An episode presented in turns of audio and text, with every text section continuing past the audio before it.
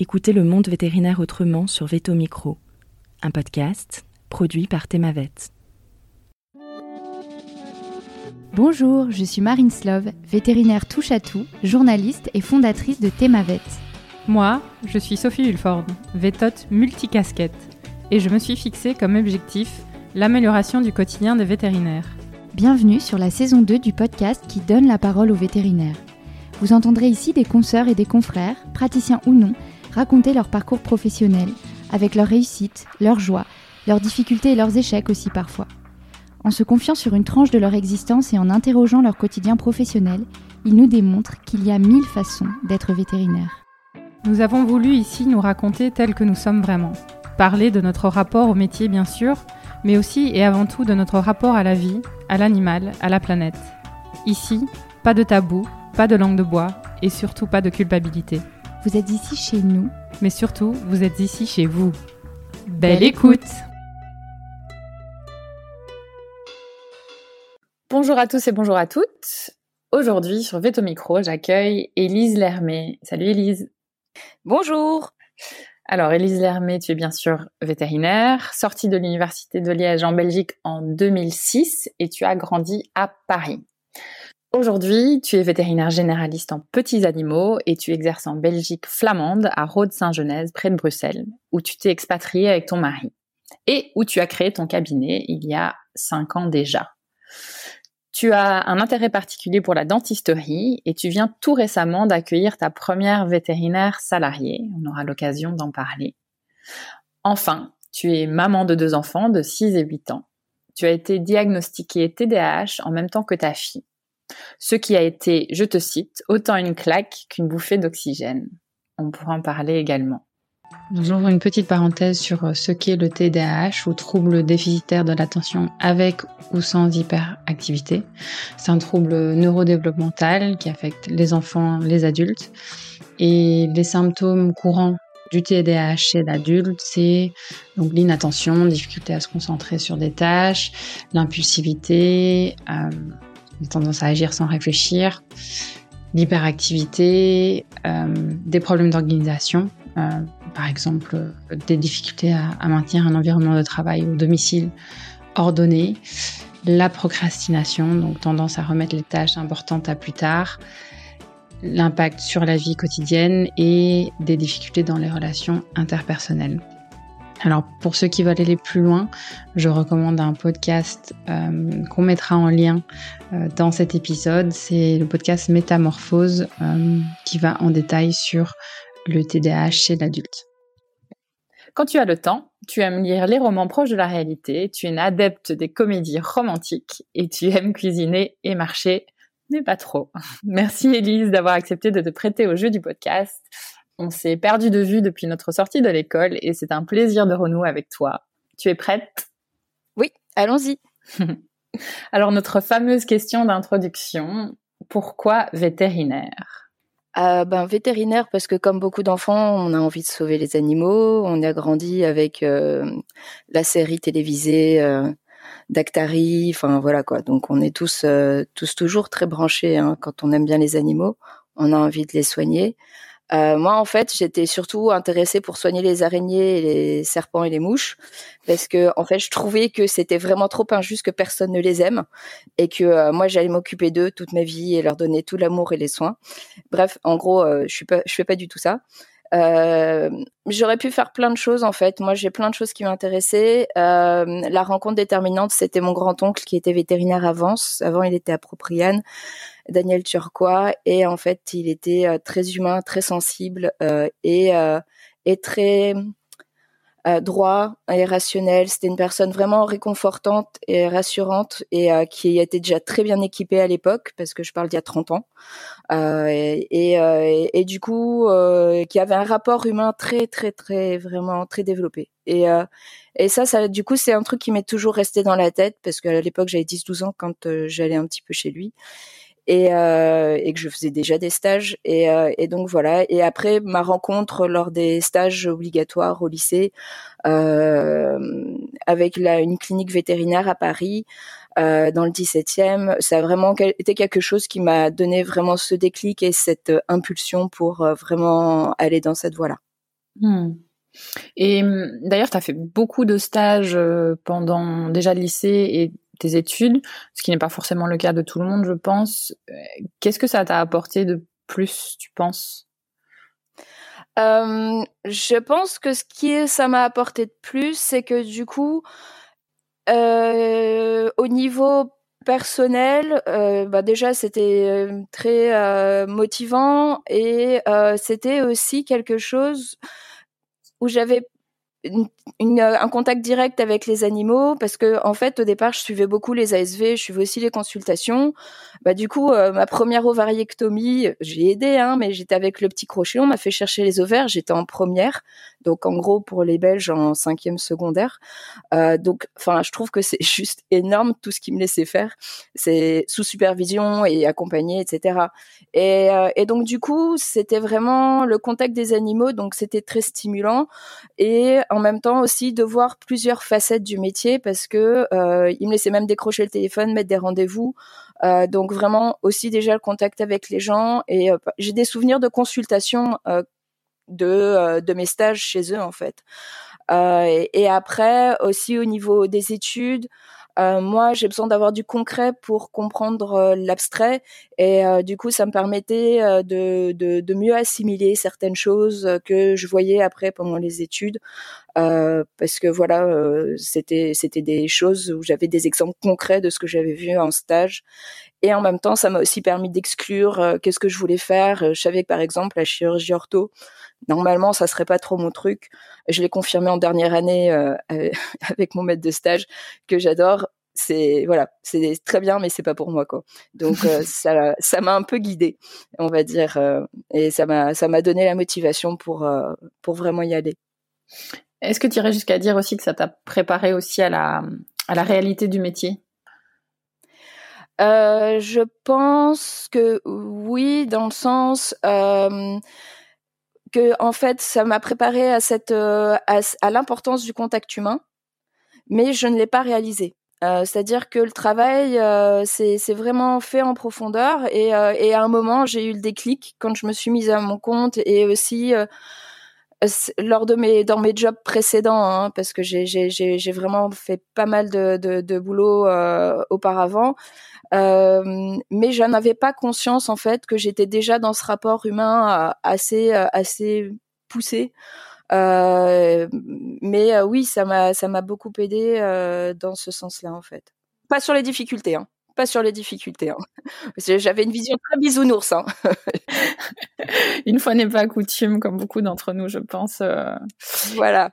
et, et, à la base, tu te destinais plutôt aux gros animaux, c'est bien ça? Mon rêve bisounours, c'était genre euh, une clinique comme là où j'ai fait mes stages en 17e. Si je peux la mentionner, c'est la clinique Vagranville. Euh, voilà, avec Yves Layani, ça a été une rencontre euh, vraiment étincelante. Et qui qui m'a laissé vraiment beaucoup de bons souvenirs.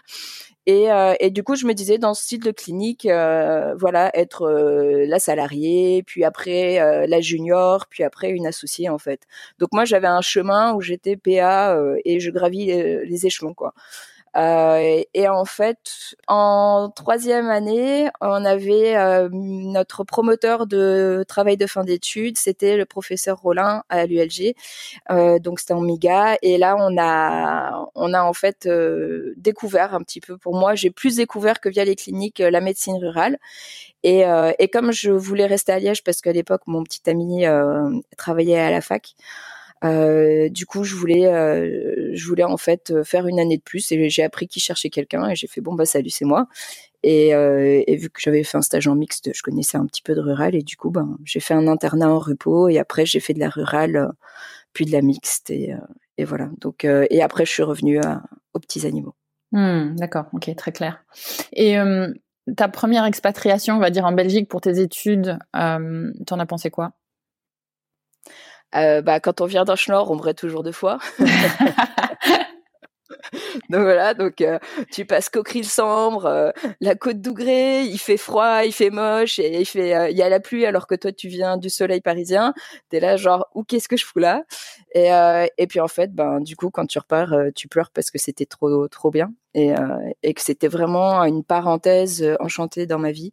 moi j'ai fait une année de prépa veto en France. J'ai su assez tôt que c'était pas pour moi. Il fallait beaucoup de maths, de biostat, allez de maths, de statistiques, probabilité. moi les stats, les probas je suis perdue quoi c'est pas mon truc et euh, et puis voilà donc euh, après une année euh, et sur conseil de ma mère j'ai été en Belgique et, et là vraiment ça a été un, un gros épanouissement en fait de rencontrer autant de gens c'était l'année c'était une année où on était le plus euh, sortis et, et donc du coup on avait vraiment des gens de tous les horizons de, du, du sud-ouest euh, de Tahiti.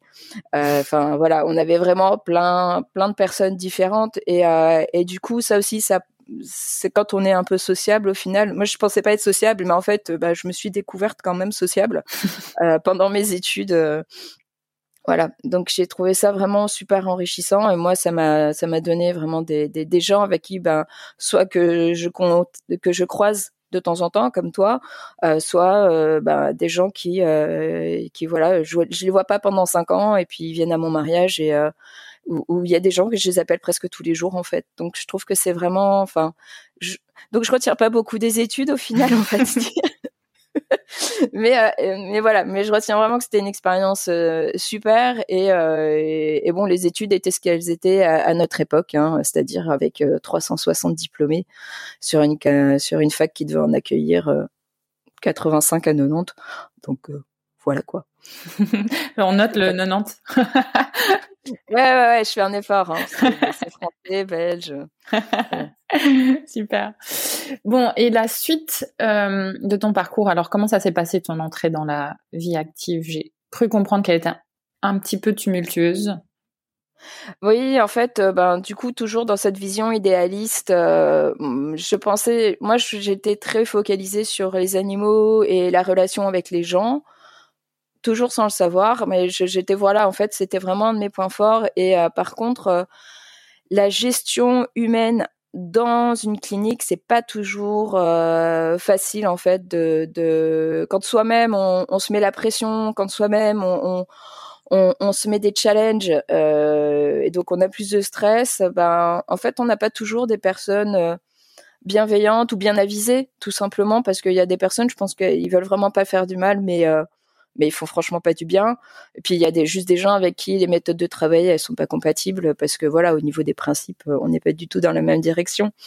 Donc je pense que euh, ça ça a été vraiment très chaud. Euh, donc euh, bah, j'ai été virée de mon premier job, c'était formidable. Pendant ma période d'essai ils ont fait ça bien ça leur a pas coûté trop cher. Et, euh, et, après, euh, du coup, euh, j'étais bon là, j'étais franchement dévastée euh, et j'ai euh, j'ai trouvé un job en rural. En fait, c'était un type. Donc malheureusement, c'était un confrère qui qui est décédé il y a quelques mois ou un an. Et en fait, il avait perdu son permis alors qu'il devait s'associer dans cette clinique. Et du coup, il pouvait pas faire sa rurale. Et donc moi, il m'a embauché en fait pour faire sa rurale. Au départ, sous sa supervision. Bon, au final, je m'en sortais tellement mieux sans lui que j'ai préféré qu'il reste euh, là où il était. Et euh, donc pareil, des histoires assez euh, rocambolesques parce qu'on devait partager la maison alors qu'on se connaissait pas parce que la maison était fournie par le par la clinique. Et, et en fait, du coup, bah lui, il est parti et puis moi, je suis restée. Et, et là, par contre, ça a été vraiment une une, reconstruction personnelle et professionnelle une reprise de confiance en moi et euh, avec des gens qui, ben, en fait, euh, je pense sur les méthodes de travail sensu stricto, on n'était peut-être pas franchement raccord, mais par contre humainement, ils étaient vraiment vraiment top. Et j'ai vraiment eu l'impression d'avoir un peu une deuxième maison.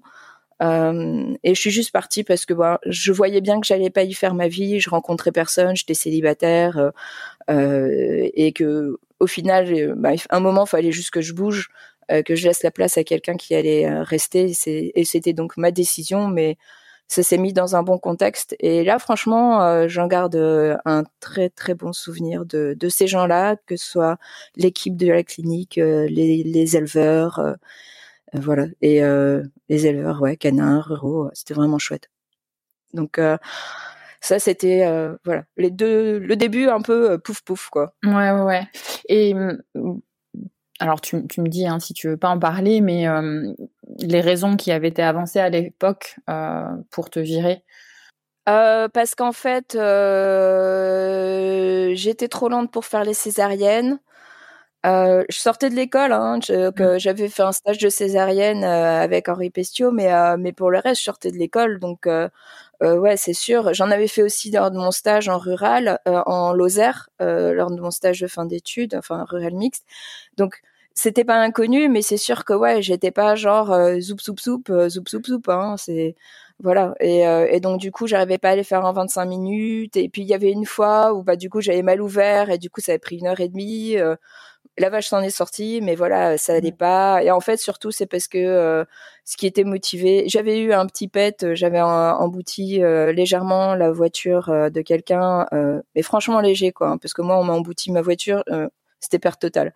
Euh, donc euh, donc c'était vraiment toutes des petites accumulations de choses. Oui, tu es trop stressé, bah ouais, mais bon, quand on me demande de faire 30 bornes en 20 minutes sur des petites routes de campagne, parfois ça peut pas le faire quoi.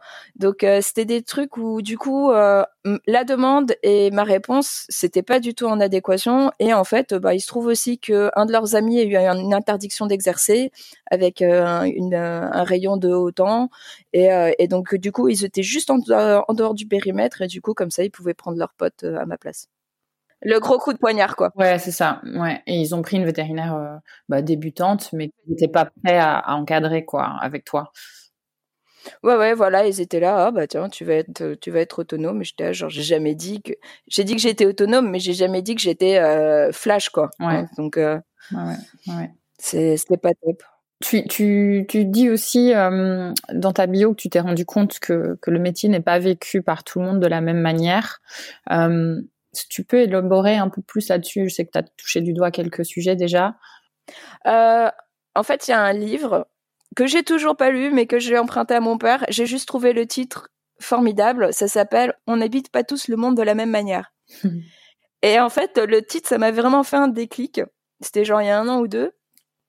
Et, euh, et ça m'a amené un peu à réfléchir là-dessus. Et, euh, et en fait, ça a permis de mettre les mots que j'ai pu mettre dans ma, dans ma bio par rapport à, à, à, ces différences que je sentais, mais où je me disais que tiens c'est bizarre. Et en fait, quand on, on rencontre les gens, bah, en fait, on se rend tous compte qu'on est vraiment bah, tous différents de par notre culture, notre éducation, notre euh, génétique. Il y a plein de choses qui font de nous notre vécu. Enfin, il y a plein de choses qui font de nous des personnes et des donc des égaux différents. Et en fait. Euh, il y a, y a, des gens qui, en tant que vétérinaire, ben, c'est un métier qu'on peut exercer comme médecin généraliste, je pense, de plusieurs manières. Et donc, euh, ben, il y a des gens où, par exemple, euh, ça va être, euh, il faut que A donne B, B donne C, C donne D, et tchac, tchac, tchac, faut que les choses se suivent. Il y en a, ça va être ça c'est plus important que ça, euh, le, résultat est plus important que le moyen, d'autres le moyen est plus important que le résultat.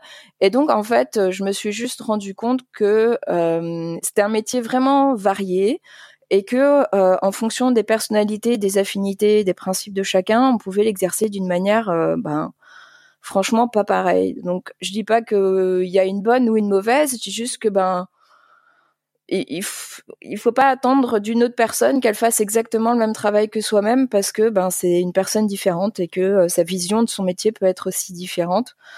Et, euh, c'est aussi un ami, euh, mon copain DJ, qui qui m'a qui m'avait dit ça quand je lui ai dit que je m'installais toute seule, que je créais ma clientèle. Et on, on s'entend, on se comprend vraiment bien avec DJ, même si on se voit peu. Et en fait moi, c'était tellement perturbée par ça parce que ça correspondait pas du tout à ce que j'avais imaginé. J'avais jamais imaginé travailler seule. J'avais toujours imaginé être en équipe. J'ai travaillé dans des grosses équipes aussi. Et, euh, et en fait, il m'a dit, euh, ben ça m'étonne pas du tout de toi parce que tu es vraiment autodidacte. Quand, tu sais qu'il y a quelque chose est juste dans ta tête, que ça a du sens, ben tu veux suivre. Et t'es comme ça, bla bla bla. Et du coup, euh, et du coup, ça m'a un peu réconcilié aussi. Et, euh, et donc voilà, c'est un petit peu juste une manière de dire écoutons-nous et puis laissons les autres s'écouter aussi. et si ça convient pas, ben c'est pas nécessairement que l'autre est moins bien. Ça veut juste dire on le vit pas tous, on l'exerce pas tous de la même manière, on l'applique pas tous de la même manière. Hmm. à t'écouter, je me dis c'est quelque chose dont on ne parle probablement pas assez en entretien, par exemple, cette vision, enfin ces visions du métier. Oui, je suis d'accord avec toi. C'est pas, bah, faut dire, hein, les vétérinaires euh, et les ressources humaines. voilà. voilà. donc, euh, donc du coup, euh, voilà, je veux au final, c'est c'est souvent des questions pratiques plutôt que des questions d'ordre émotionnel, relationnel ou psychologique. donc on a aussi un métier qui, où on est souvent débordé, donc euh, penser à l'autre. On pense souvent à nos clients, mais on pense pas nécessairement aux gens autres que nos clients. Euh, je trouve euh, que c'est que c'est souvent le cas en fait parce que bah, la clientèle est source de revenus, mais on pense pas que la personne avec qui on va travailler doit être aussi source de revenus. Enfin, si on le pense, mais on pense pas que du coup il y a une gestion émotionnelle, relationnelle derrière pour avoir une source de revenus performante quoi. C'est-à-dire que euh, ben prendre soin de, son staff, c'est important. Mmh. Euh, et, et, vérifier qu'on partage la même vision, c'est important. Euh, voilà, si un bête exemple, le vaccin pour la lepto, ben on a le L2, on a le L4. ben il y en a, ils disent ah le L2 me coûte moins cher, moi je continue. moi, je dis juste, ben, moi, j'en ai vu sur 20, 20 cas vus en un an dans l'ouest de la France, j'en ai 19 qui sont morts. Bon, 18 qui sont morts d'alepto et, euh, et le 19e euh, thrombose euh, à cause de l'hospitalisation. Il y en a un sur 20 qui s'en est sorti des cas de lepto déclarés. Ben moi, je sais que j'ai pas de lepto dans ma clientèle, mais mais je fais quand même le L4 parce que où qu'ils aillent, je me dis ben au moins même si c'est pas une protection 100%, je la donne. Et donc c'est c'est un petit peu ce genre de choses. Mmh. Euh, il y a des vétérinaires, on voit parfois ils font un L2, parfois ils font un L4. Euh, ils changent tous les ans, mais au final, euh, bah, la protection contre les deux souches supplémentaires, elle dure pas plus qu'un an normalement vu le type de vaccin que c'est. Donc donc du coup, mais pour eux, ça leur pose pas de problème parce qu'ils regardent d'autres paramètres. Et donc du coup, c'est c'est c'est important de se dire bon ben voilà quelles sont les choses importantes pour la personne avec qui je travaille et est-ce qu'elles sont compatibles avec mes choses? Parce que si c'est pas compatible bah il faut pas travailler ensemble. Hmm. Alors tu as été diagnostiqué TDAH euh, sur le tard. Euh, avec du recul, comment est-ce que tu penses que ça a influencé ton parcours? Euh, ben, j'ai beaucoup compris pourquoi je me je dormais énormément en cours. je pense que toutes mes copines pour pour en témoigner. franchement. Et alors du coup j'écrivais et puis j'étais là genre et puis à la fin, c'était une espèce de zigougoui. Et c'est comme quand je m'endors devant la télé, tu vois, genre à chaque fois, je suis là, genre, non, non, je suis là, je suis là. Et j'étais genre, de temps en temps, je me réveillais, puis je recommençais, j'écrivais trois mots, et puis hop, le crayon, il repartait. Donc j'ai, j'ai des pages entières avec des diagonales. Euh, donc voilà, donc en fait on a le TDAH avec les gens qui tiennent pas sur leur chaise. Moi du coup si ça m'intéresse pas, je pionce. Et euh, donc voilà, je suis toujours réveillée, tu vois, donc ça veut dire que ça va. Euh, et, et, en fait, t'as passé le test.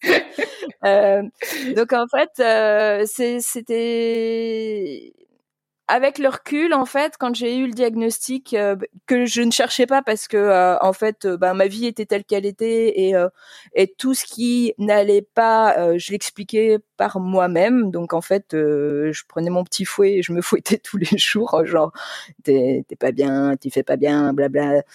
du coup, bah du coup, je me suis juste dit, j'ai eu une autre lecture sur sur mon passé mon père m'a envoyé des bulletins et des trucs euh, parce qu'il faisait du tri pour une fois.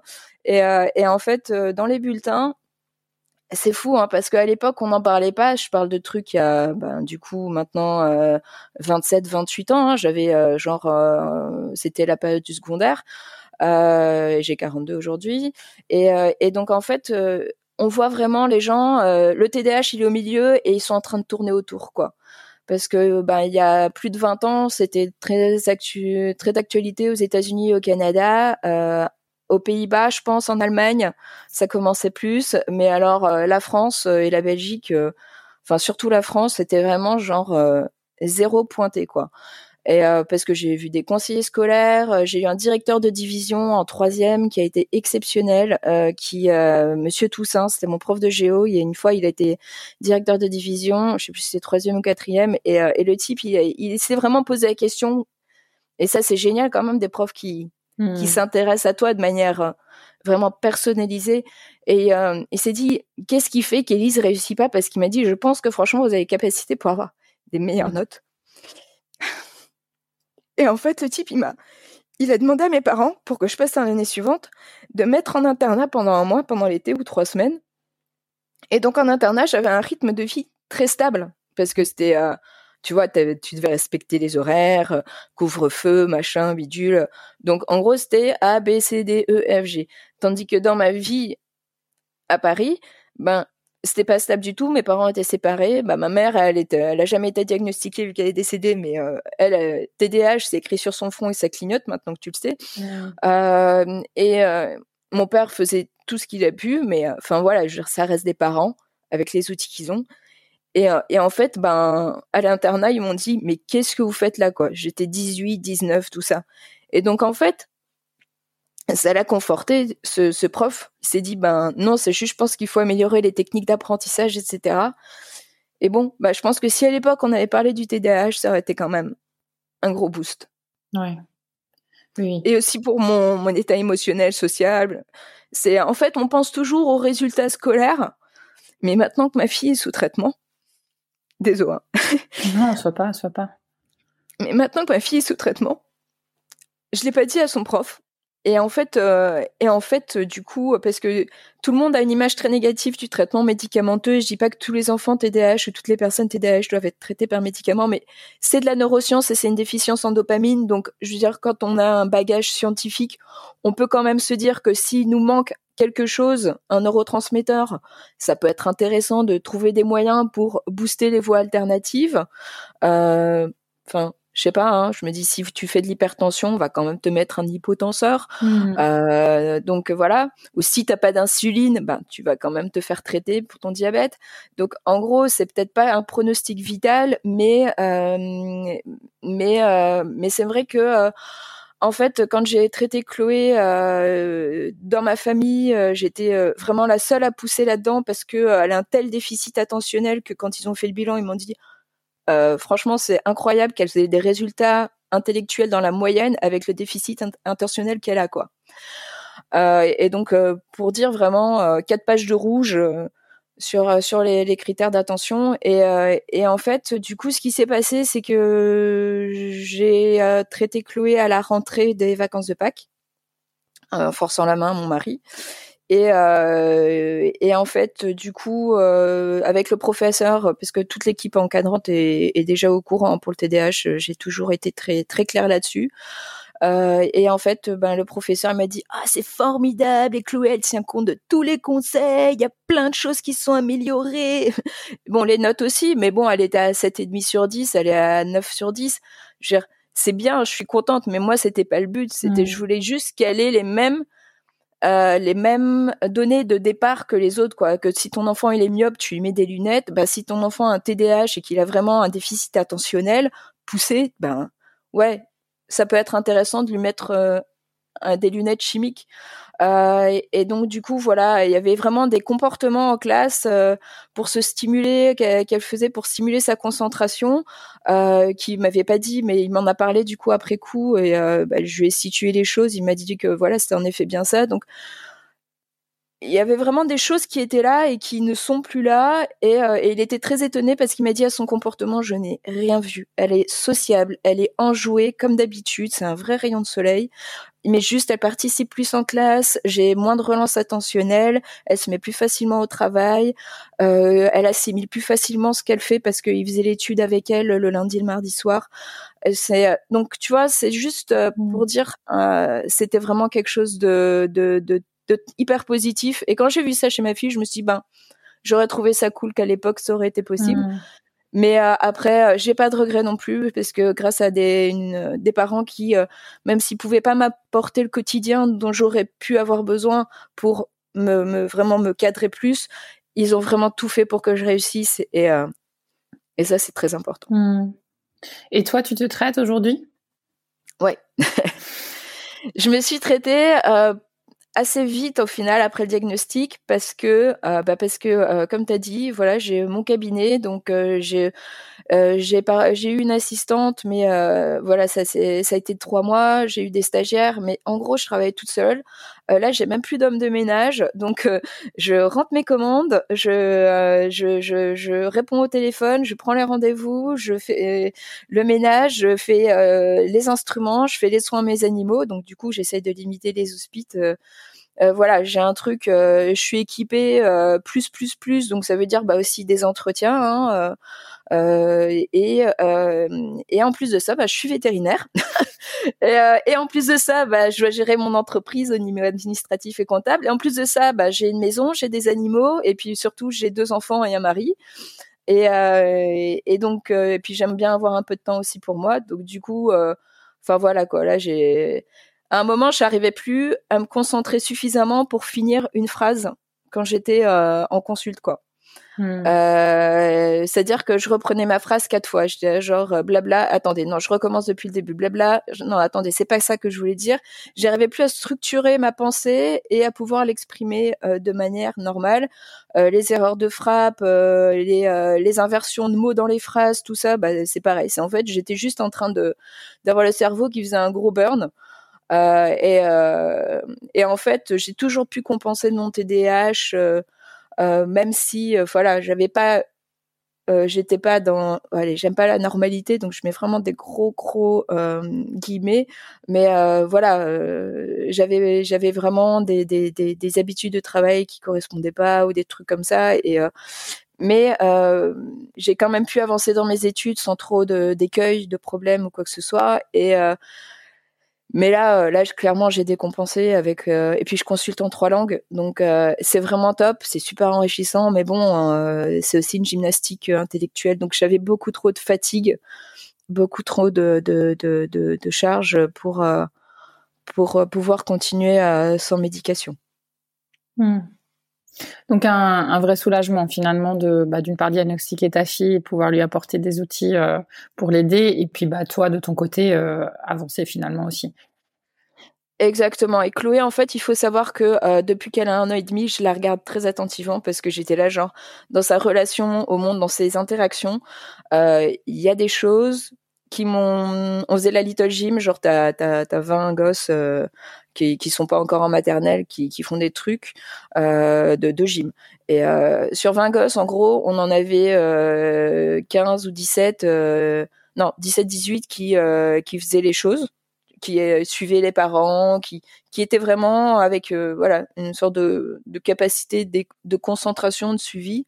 Puis on en avait deux ou trois dont je faisais partie. Où, où par exemple, ben, ils partaient n'importe où, et, euh, et, euh, et c'était vraiment des choses. Et avec les parents, c'était rigolo parce qu'on se regardait. Quand on a des, enfants qui suivaient pas, on se regardait genre vous aussi quoi. Je comprends pas. Et, euh, et c'est pas juste la little gym, mais il y a plein de choses. Et j'ai vraiment demandé très tôt à un pédiatre. Je lui ai dit il y a des choses. Et du coup, ben comme il y a très peu de d'outils je savais pas, donc j'étais ah bon, schizophrénie, je pense pas, autisme, le nom. Donc j'étais vraiment en train de faire ma petite liste et de la rayer, ma petite liste mentale. Hein, j'étais pas mmh. au point de faire une liste écrite. Et euh, mais du coup, en fait, euh, l'équipe pédagogique euh, de, de, de l'école où Chloé était en maternelle. Euh, bah, en troisième maternelle, quand ils m'ont dit ah il y a un problème, il faut contacter les centres du trouble, des troubles d'apprentissage, des troubles du développement. Et euh, voilà, mais il y a un problème d'apprentissage euh, chez Chloé. Ils pouvaient pas me dire TDAH parce que voilà, c'est pas leur lieu, euh, c'est pas leur fonction de donner un diagnostic ou de donner une suspicion diagnostique. Mais, euh, mais en fait, c'était à ça qu'ils pensaient parce que la maîtresse de Chloé, elle avait un TDAH, son fils a un TDAH. Donc pareil, elle a été diagnostiquée parce que son fils a été diagnostiqué. Et elle arrêtait pas de me dire, oh Chloé, elle me fait beaucoup penser à mon fils. Bon, mmh. j'aurais juste aimé qu'un an plus tôt, elle me parle du TDAH, quoi. mais elle pouvait pas. Mais du coup, ils étaient super surpris quand ils m'ont dit, oui, il y a un trouble parce que du coup, annoncer aux parents quand même que votre enfant a un trouble d'apprentissage, c'est pas toujours bien pris. Mmh. Euh, c'est, c'est, c'est... Et moi, j'étais là, genre, ah bah oui, et eh bah ouais, c'est bien ce qui me semblait. Donc les mecs, ils étaient si parce que moi j'étais là, ah bah merci, merci, parce que je suis pas folle. En effet, il y a bien quelque chose et on va se pouvoir s'en occuper. Mmh. Et ça, c'était vraiment, vraiment top. Bah super, bah t'as suivi ton intuition ton intuition euh, maternelle, on va dire, et puis bah t'as fait le, le, déroulement scientifique dans ta tête, donc euh, le chemin était déjà fait en fait. Voilà, je pense que veto et maman parfois ça peut t'aider à, à, mettre un petit peu le doigt sur les choses, genre tiens, elle a un peu de fièvre et elle a pas uriné alors qu'elle a bu, hmm, on vérifierait pas le vin. Et deux jours plus tard aux urgences et à l'hôpital, ils t'écoutent, c'est cela. Oui, en effet, maman, elle a une pyélonéphrite, tu vois, genre on l'aurait bien su deux jours plus tôt, non, tu vois? Des trucs comme ça où t'es là, genre, ouais, parfois, faudrait peut-être, euh, faut s'écouter, franchement, euh, écoutez-vous, euh, parce que, parce que les gens, parfois, vous écoutent pas, mais écoutez-vous, c'est important. Alors, tu as fait une excellente transition, tu as parlé des trois langues dans lesquelles tu consultes. tu rencontres la personne qui deviendra ton mari à Lille, il me semble, et puis bah ça te donne envie de te poser, de t'installer quelque part. comment tu envisages tout ça à l'époque? Euh, alors en fait, ce qui s'est passé, c'est que j'étais en remplat à Lille et euh, euh, j'ai été à une fête et, c'est là qu'avec Bart Soigny, c'était ma copine Claude qui était la copine qui est la copine d'un des colocs de, Bart et, du coup elle m'a dit oh ils font leur barbecue annuel et j'étais déjà venue chez eux pour fester Gilles de Binge cette année-là et en fait, du coup, ben, euh, il m'avait tapé à l'œil quand on était au Gilles. Enfin, il n'était pas, mais quand j'étais venue là-bas. Et, euh, et mais bon, il m'a bien fait savoir que merci, mais non merci. Et en fait, on est sortis ensemble à ce fameux barbecue où là, du coup, je travaillais à Lille alors qu'avant j'étais en Normandie. Et, euh, et là, à Lille, euh, il m'est resté encore trois mois là-bas. Puis, euh, en fait, moi, je pensais que c'était un one night stand, quoi. Vraiment le coup d'un soir. Euh, on était bourrés. Enfin, voilà, quoi, tout comme il faut. Mais je suis restée dormir. Le lendemain, il m'a dit, oh, tu veux rester? On ira nager et tout. Et, et en fait, j'ai juste laissé les choses venir. Et euh, après trois mois à Lille, ben moi je m'étais engagée pour partir euh, faire un internat au CHV Atlantia euh, à Nantes pendant pendant un an. Et euh, donc bah, ça j'avais dit, je refuse pas, je refuse pas. C'était vraiment, je voulais me réorienter à fond dans les petits. Et, et, pour moi c'était vraiment important de le faire. Et du coup on a fait un an de longue distance pour se donner en fait la peine de voir ce que ça donnait. Et comme ça marchait. Euh, que ça nous a permis aussi du coup de nous ajuster personnellement au fait d'être en couple. Euh, bah, du coup, on a décidé euh, de, de, que je viendrais en Belgique, vu que lui, à l'époque, était assistant réalisateur dans la fiction euh, euh flamande. Donc, enfin voilà, il n'avait pas trouvé du boulot tout de suite en France. Et, et, en fait, j'ai appris le néerlandais quand j'ai commencé à apprendre le néerlandais quand j'étais à Nantes. Ça faisait fait neuf mois ou quoi. Quand j'ai vu que ça commençait à bien aller, je me suis dit bon, dans le doute, on va quand même commencer à s'y mettre. Pas parce que je voulais travailler en Flandre, mais parce que euh, à l'époque, son neveu et sa nièce avaient euh, un an et trois ans, euh, deux ou deux et quatre. Donc c'était vraiment des, des, enfants petits qui parlaient uniquement flamand. Et je me suis juste dit, même si d'autres personnes dans sa famille parlent français, je vais pas imposer en fait ça et je vais essayer vraiment de de faire. En fait, je me suis pas dit j'ai essayé, je me suis juste dit comme une grosse inconsciente que je suis ah bah on va s'y mettre. bah voilà. Et euh, j'ai trouvé la seule néerlandaise qui donnait des cours de néerlandais à Nantes sur le bon coin. Donc franchement, c'était pas le truc le plus couru. Ça aurait dû mettre la puce à l'oreille. Et, euh, et après, quand je suis euh, venue m'installer en Belgique avec Bart, du coup, bah, j'ai pris des cours du soir et j'ai j'ai pris des cours du soir. Et après, quand je me suis sentie prête, j'ai commencé à interagir avec euh, avec lui, avec ses amis qui parlaient bien néerlandais, c'est-à-dire un néerlandais vraiment correct et facile à comprendre.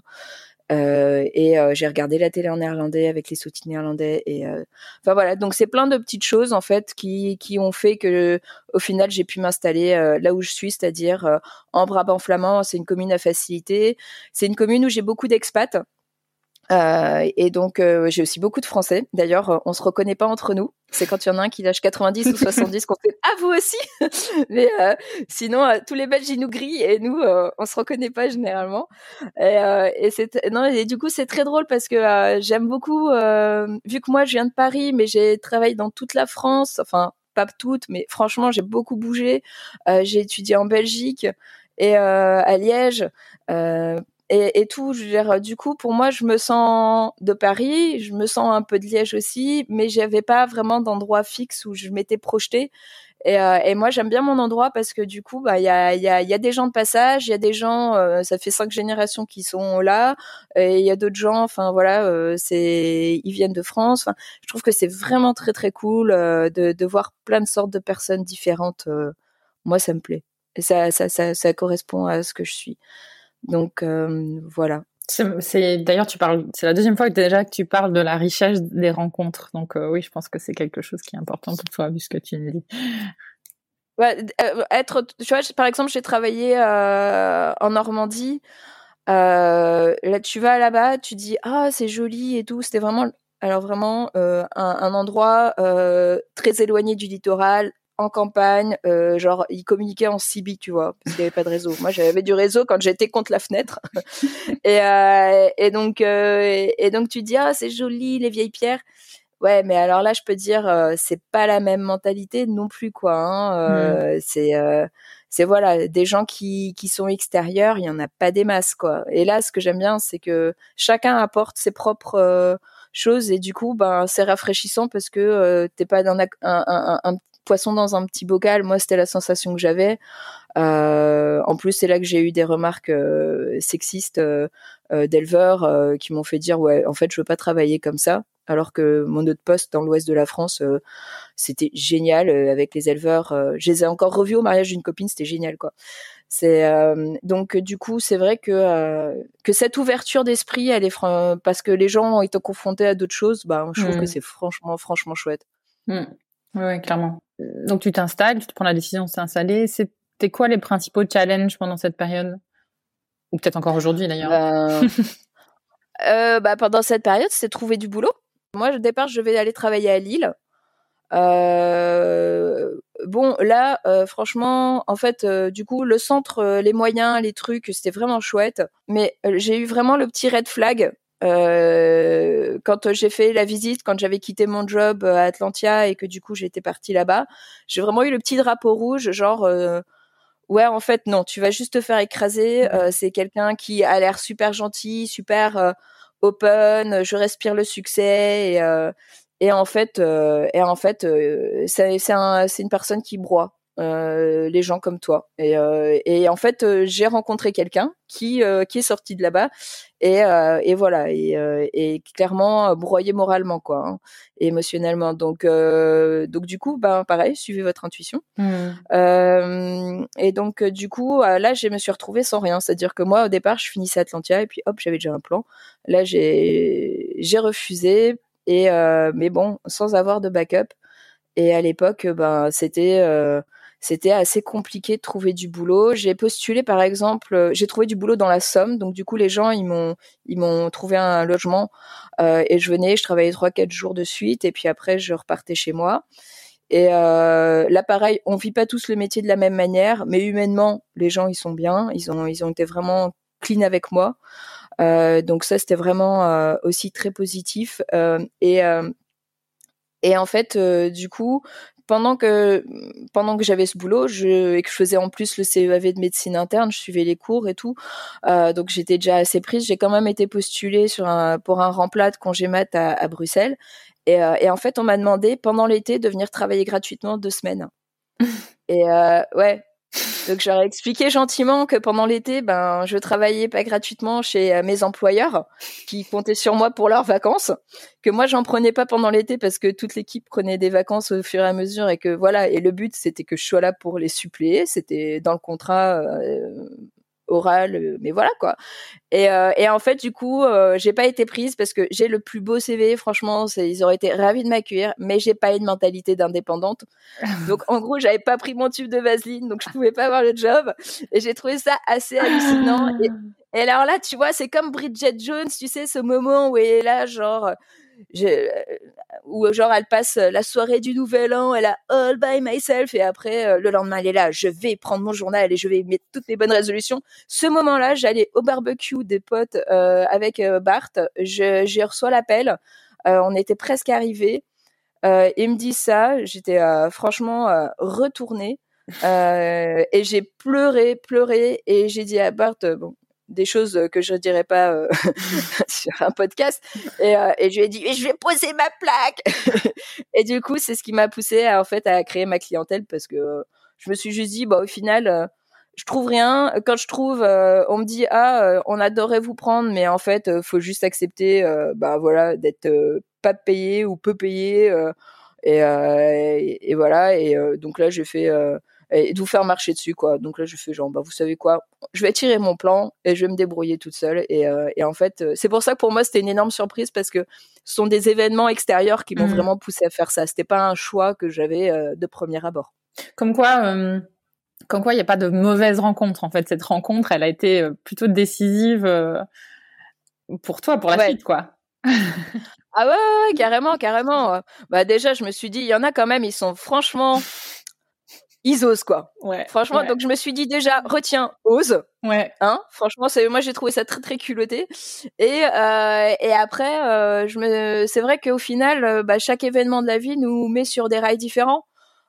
Chaque rencontre et des trucs comme ça, c'est vraiment quelque chose de, de, de, très spécial. Par exemple, le TDAH, pour revenir dessus, c'est parce que ils m'ont parlé du trouble de l'apprentissage et que juste après, je mangeais avec une copine et comme ça venait de se produire, je en ai parlé. Et en fait, euh, bah, sa belle-mère, elle est neurologue spécialisée dans le TDAH. Et en fait, euh, bah, c'est elle qui m'a dit, euh, tu sais, ça me fait beaucoup penser au TDAH et qui m'a conseillé des livres et qui m'a donné les coordonnées de sa belle-mère. Et donc, du coup, parfois, bah, tu as des petites rencontres comme ça où, genre, depuis, on a mangé une fois ensemble à un repas de labo. Mais, mais ce jour-là, je sais très bien où on était, où on était assise. Et, et c'est un truc, ça, ça a changé ma vie. Donc, je trouve que c'est vraiment ouais comme tu dis c'est c'est rigolo parce que même les expériences négatives euh, on en apprend beaucoup. Et moi d'avoir travaillé dans plein de cliniques il euh, y, a, y, a une, y a une personne extérieure qui m'avait dit ah ouais mais on voit tu manques de stabilité et en fait je me suis juste dit non parce que ça m'a vraiment tellement enrichi ça m'a permis de savoir ce que je voulais mais aussi de savoir ce que je voulais pas. Hmm. et, euh, et, en fait on néglige beaucoup ce qu'on veut pas. Et moi ben voilà je sais ce que je veux pas et, et ça c'est ce qui me motive. Hmm. Ouais, c'est hmm, des espèces de synchronicité presque, hein, euh, de d'ouverture à certaines informations à certains moments de notre vie avec certaines personnes, et, euh, c'est magique. Exactement. Ouais, ouais, c'est c'est euh, les, les les révélations quoi en fait un peu hmm.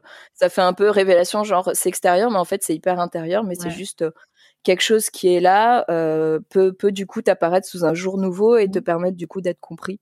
Mm. Qu'est-ce que hum, qu'est-ce que tu apprécies le plus euh, dans ce que tu fais aujourd'hui, dans ta manière de fonctionner?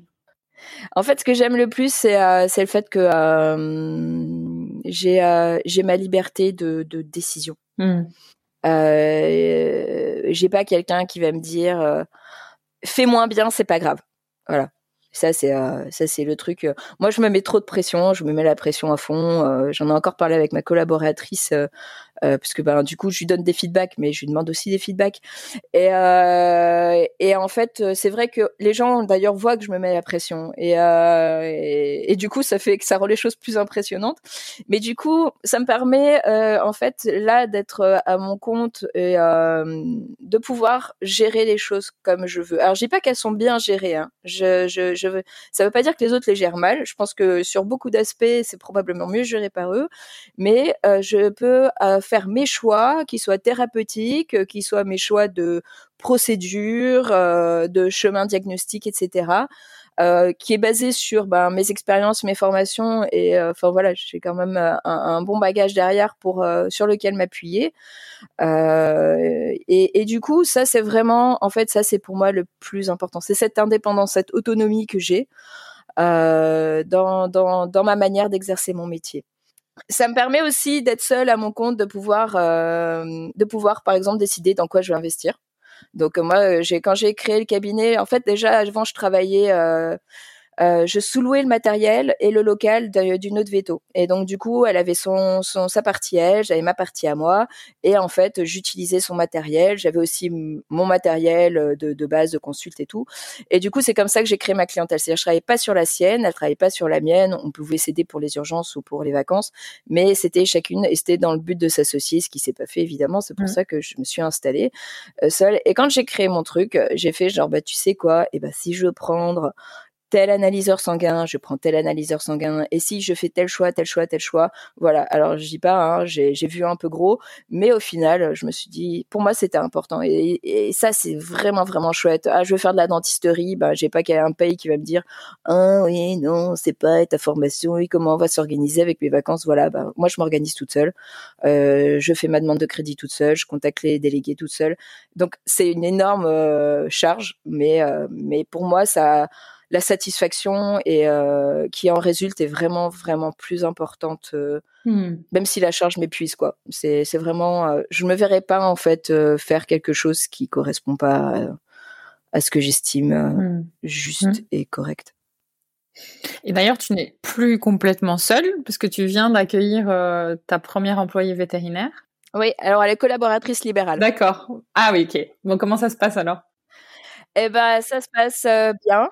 C'est une personne sympa. Donc déjà c'est bien parce que après on travaille pas beaucoup ensemble dans le sens où bah maintenant elle fait le mercredi et le vendredi pendant les périodes scolaires. Et donc du coup ça fait que moi le mercredi d'office avant j'étais fermée. Donc maintenant on a ouvert un jour de plus.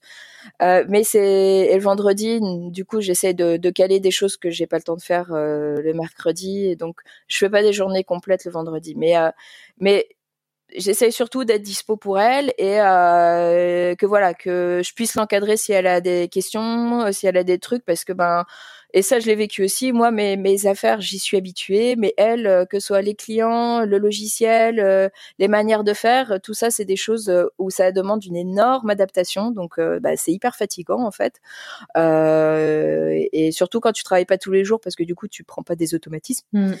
Et, euh, et donc du coup, euh, enfin voilà, euh, c'est c'est très chouette pour pour moi. Et je pense que en fait c'est je pense que moi elle est positive sur le fait de travailler ça a été un challenge de s'adapter.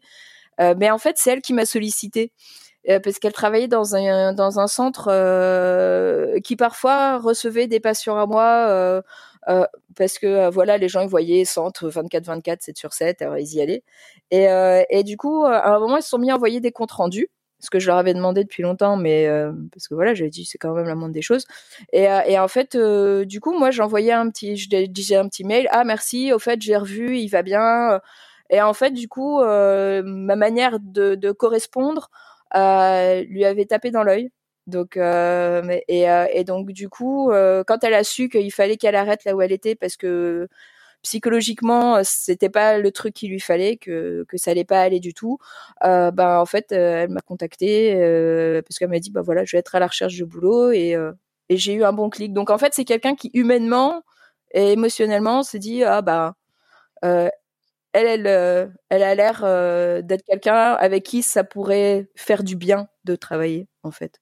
Et, euh, et euh, donc c'était bah, c'est super flatteur parce que c'est ce que j'essaye de, de de, de pas d'irradier, mais c'est ce que j'essaye vraiment de, de, faire sentir aux gens, quoi, que, que voilà, euh, c'est c'est que, que d'être dans la bienveillance en fait. Mmh. Et, euh, et donc du coup j'ai j'étais enfin franchement très très flattée de ça parce que bah, je me suis dit bah en fait parfois on est vraiment super bienveillant et puis on a l'impression voilà de parler dans le désert et puis en fait, c'était juste quelque chose de, de, simple, de stupide, mais que je trouvais vraiment euh, juste euh, une politesse et, euh, et, en fait qui euh, qui a été qui a tapé dans l'œil de Manon.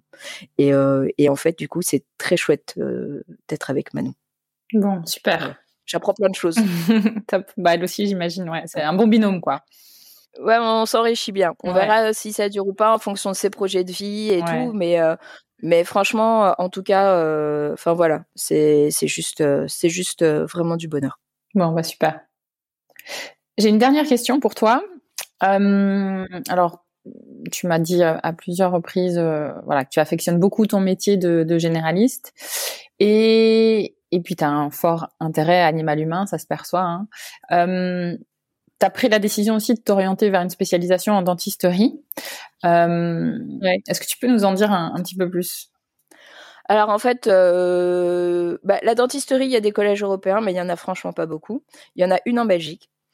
Et, euh, et en fait, c'était une décision euh, qui est venue vraiment par, je vais pas dire par défaut, mais parce que c'est des questions que je me posais depuis toujours, genre euh, bah tiens, euh, quand on détarte les dents et qu'on voit les racines, euh, qu'il y a plus qu'il y a plus d'os autour de la racine, mais que la dent tient, ben pourquoi est-ce qu'on fait rien en fait? Qu'est-ce que c'est? Parce que j'ai eu aucun cours, hein, mais genre zéro, zéro, zéro quoi. et, et, donc en fait les petits déclics, ça a été vraiment des patients genre de la gingivostomatite. Et à un moment je vais, je fais une, je vois une conf à France Vet de Florian Boutoy où il dit bon le convénient modérant les gars faut arrêter, faut surtout s'occuper des vrais problèmes qui sont sous-jacents. Donc là j'ai appris qu'il y avait des problèmes sous-jacents, la gingivose stomatite féline. Donc voilà, comme quand il n'y a pas d'âge. Et, et en fait du coup ça a commencé à me faire réfléchir sur ce truc où je me disais ça colle pas il y a, y a, un truc, euh, voilà. Et puis les gens me disaient, ouais, on l'a détartré à trois ans, il a de nouveau du touch. Je ah ouais, c'est bizarre. Bon, au final, maintenant, quand les gens me disent, euh, pourquoi est-ce qu'on doit détartrer euh, de mon chien régulièrement hein, Parce que avant, je détartrais pas mon chien, etc. Bah, je leur explique, eux, ils vont tous les ans chez le dentiste et qu'ils se brossent les dents deux fois par jour et que c'est pas le Dentastix du chien qui va lui sauver les dents, donc il va peut-être falloir commencer à s'y mettre. Et, euh, et que l'hygiène dentaire est importante. Et, euh, et en fait, euh, suite à la conf de Florian Boutoy, j'ai proposé en fait une extraction totale euh, sur un patient bah, qui recevait du convénient modérant. Et, euh, et, et puis j'ai apporté le patient chez la spécialiste belge. Euh, Lynn et en fait et en fait du coup ben elle a fait l'extraction le chat il était méga bien et je me suis dit, ben, en fait, il y a des problèmes qu'on ne voit pas. Mmh. Euh, il y a des problèmes, on les voit pas. Et c'est comme l'arthrose, quoi. L'arthrose, tout d'un coup, tu soignes l'arthrose, tu fais perdre un peu de poids, et tout d'un coup, le chien, ah bah en fait, il est pas si vieux que ça. Bah ouais, c'est un caniche de 11 ans. S'il a de l'arthrose, ben c'est sûr qu'il est moins joyeux, quoi. Hein, mmh. Et en fait, donc ce sont des problèmes où je dis souvent aux gens parce que du coup, c'est un problème que moi je mets en lumière, mais que eux n'ont jamais objectivé. Vraiment, c'est hyper rare. Et du coup, euh, là, euh, quand je le mets en lumière, les, les, les gens me disent ah oui, mais non, mais il mange, euh, il est normal. Et en fait, je leur dis non, c'est son normal maintenant avec son problème. Ben, vous, vous êtes habitué. Mmh. Mais si on s'occupe de son problème qui fait mal, parce que je pense que si vous, vous avez ce qu'il a, c'est-à-dire un trou dans la dent avec de la gencive par-dessus, donc la résorption, euh, comme votre chat. Euh, je pense que voilà, si vous avez ça, euh, vous serez content d'aller chez le dentiste. Donc et donc ben j'ai de la chance parce que comme j'ai une relation de confiance avec certaines personnes. Euh, ils, ils, suivent, alors que franchement, je pense que ce que je leur dis, ils comprennent pas grand-chose. Et euh, et, euh, et après, je leur montre les radios, je leur explique parce que je trouve que c'est important du coup aussi qu'ils comprennent parce que ce sont pas des soins qui, qui coûtent peu cher hein, euh, sont des interventions. Parfois, ça peut être très très lourd, mais je, je, prends le temps de bien expliquer. Donc, ils voient quel est le problème que j'ai objectivé sur les radios. Euh, je fais des photos et euh, j'explique. Donc, ça me prend beaucoup de temps et beaucoup d'énergie, mais les gens sont satisfaits de pouvoir comprendre le problème de leur animal. Et en plus, quand je fais visite de contrôle, ou l'année d'après, euh, parce que parfois deux semaines après le chat il, est quand même avec les fils dans la bouche, parfois il y en a ça dérange. Mais je leur dis au final après l'intervention, est-ce qu'il y a quelque chose qui a changé, pas seulement manger mais autre chose Et là en fait ils me disent tous qu'il y a toujours quelque chose. Mmh. Soit il est devenu plus câlin, soit il sort. Euh, soit il y a il y a plein de choses quoi et il y en a il, y en a un il est arrivé euh, c'était vraiment euh, poil moche piqué euh, des pellicules trop gros euh, il sortait pas, euh, il était dans son coin. Euh, ça faisait bien longtemps qu'il avait son souci dentaire parce que c'était la première fois que je voyais, puis il avait un syndrome vestibulaire. Et ben du coup, je me suis occupée de ses dents. Le chat, en un mois, enfin en deux semaines, déjà ils ont vu la différence. Les premiers jours, il était hyper câlin. Maintenant, il sort, il a le poil qui brille et il est tout mince. Il a un, score corporel idéal. Et en fait, ben c'est juste il avait mal aux dents. Donc ouais, quand t'as mal à tes canines, que t'as un gros abcès à la base, euh, te faire ta toilette, euh, c'est pas cool. Et puis ben ça te fait mal, donc euh, tu te comportes pas d'une manière optimale. Donc c'est vraiment là les déclics. Donc pareil, c'est aussi la relation animal-humain. Je trouve qu'en tant que vétérinaire, j'ai les barres beaucoup hein, sur la question, mais je trouve qu'en tant que vétérinaire, euh, notre job, c'est vraiment de de donner une voix aux animaux. Et donc c'est pas pour faire genre je suis la défenseuse des animaux, mais c'est euh, que les gens cherchent à comprendre ce qui se passe en mettant leurs lunettes d'humain. Et moi, j'ai toujours mettez vos lunettes de chien ou mettez vos lunettes de chat. Euh, pour comprendre bah, pourquoi il pisse pas dans son bac, euh, mais aussi bah, parfois pour comprendre des choses et euh, et, et du coup moi c'est vraiment le truc qui qui au-delà des rencontres avec mes clients, au-delà de la satisfaction du métier et de ma capacité de décision en étant indépendante, c'est surtout de pouvoir dire bon ben voilà là il y a un problème, je comprends que vous le voyez pas mais ça c'est le problème. Et faites-moi confiance, on s'en occupe et on va aider et, euh, et j'ai envie de dire, ben, c'est souvent gagnant, quoi. Et c'est vraiment et ça c'est vraiment top parce que du coup on on a vraiment pas résolu un problème qu'on nous a apporté, mais on a lu l'animal, on a expliqué le problème et, euh, et moi j'ai trouvé ça vraiment vraiment vraiment vraiment chouette. Et cette euh, cette vision que tu as, euh, cette approche, c'est quelque chose que tu avais en toi, tu penses, ou c'est quelque chose qui est venu au fur et à mesure du, du métier?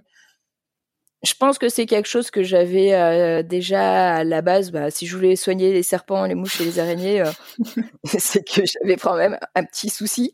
Euh, mais, mais, voilà. Alors je, je, je, tu mets un serpent, mais je hurle. Hein. D'ailleurs, mmh. j'adore. Je, je déteste pas les crapauds, mais il y a eu beaucoup de crapauds chez nous parce qu'il y a une petite mare et du coup c'était la love pool tous les ans. Mmh. Et, et de temps en temps j'en avais un et quand je marchais pieds nus et que je, vais sur un crapaud, mais je hurle comme une folle. Hein. Mais je vais jamais lui faire du mal. Mais juste, je veux rien avoir à faire.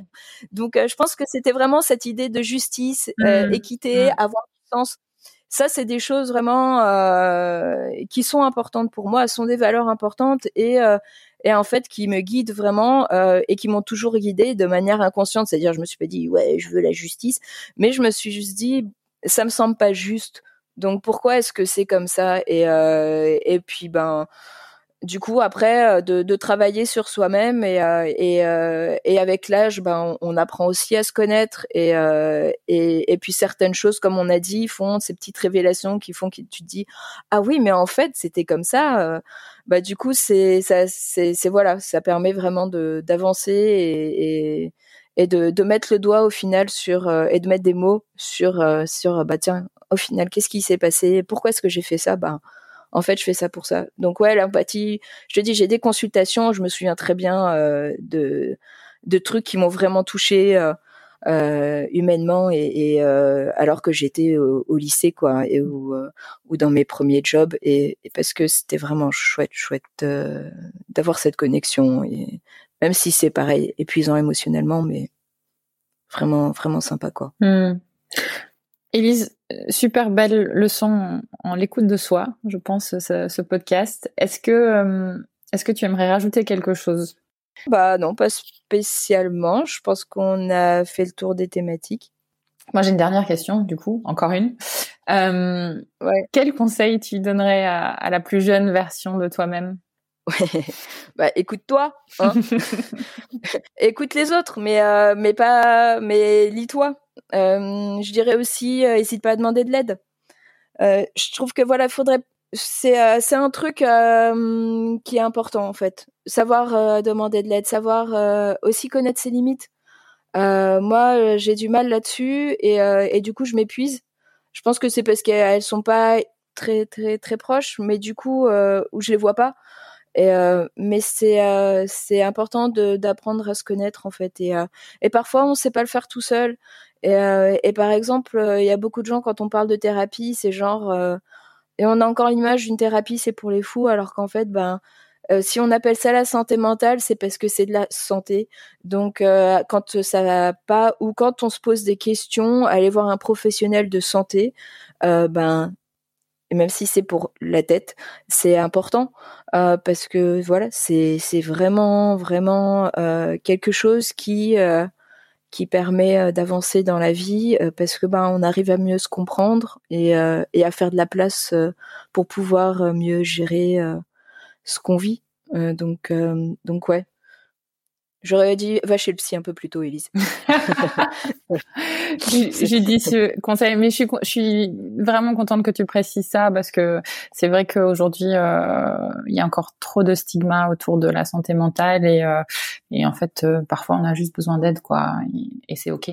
Et et l'aide n'est pas nécessairement parce qu'on est en déficit. Hein. C'est pas, euh, c'est pas. Mais quand il y a des choses qu'on qu'on qu'on qu'on comprend pas et qu'on comprend pas pourquoi on les vit comme ça, ben pas attendre d'être complètement dans le down, tu vois. Je trouve mmh. que, euh, mais par pudeur, par manque de temps, par euh, parce que ben on est dans notre TGV à 300 à l'heure, euh, et ben on le fait pas. Mais en fait oui, ben ça veut pas dire qu'on va être suivi toute sa vie, mais parfois on a des étapes de vie où si on le sent pas, qu'est-ce que ça coûte euh, de d'aller d'aller d'aller chercher quelqu'un qui peut vous aider, en, pas en vous tirant par le bras pour vous sortir de là, mais en, juste en étant là, en vous tenant la main, vous écoutant, vous aidant à faire le chemin. Je trouve que c'est vraiment quelque chose d'assez euh, d'assez important euh, et il euh, y a vraiment pas de honte quoi. Enfin, franchement, il y a beaucoup de gens qui devraient faire. ouais, ouais. bon bah merci pour ces conseils ces conseils judicieux. Et bah, je termine en, disant que si les personnes, s'il y a des personnes qui veulent te contacter euh, pour discuter avec toi de, bah, des sujets euh, que tu as évoqués aujourd'hui, euh, qu'ils nous contactent sur Veto Micro directement et, on leur donnera ton, adresse. Ça te va? Ok. Ah bah pour moi c'est parfait. Hein, si s'il y a des gens qui veulent partager quelque chose ou qui veulent voilà me transmettre quelque chose, euh, je suis là. Merci beaucoup, Ellie. C'était vraiment un plaisir euh, d'échanger avec toi. Pareillement. Bravo, vous avez écouté cet épisode de Veto Micro jusqu'au bout. Si le cœur vous en dit, partagez-le à vos amis et à vos collègues, abonnez-vous au podcast et mettez-nous une note de 5 étoiles avec un gentil commentaire. C'est ce qui nous permet de remonter dans les classements et de donner de la voix à la profession. Si vous souhaitez participer à Veto Micro, nous suggérer des invités ou tout simplement nous écrire, faites-le sur l'adresse podcast.themavet.fr. Prenez soin de vous et à la semaine prochaine pour écouter une nouvelle façon d'être vétérinaire.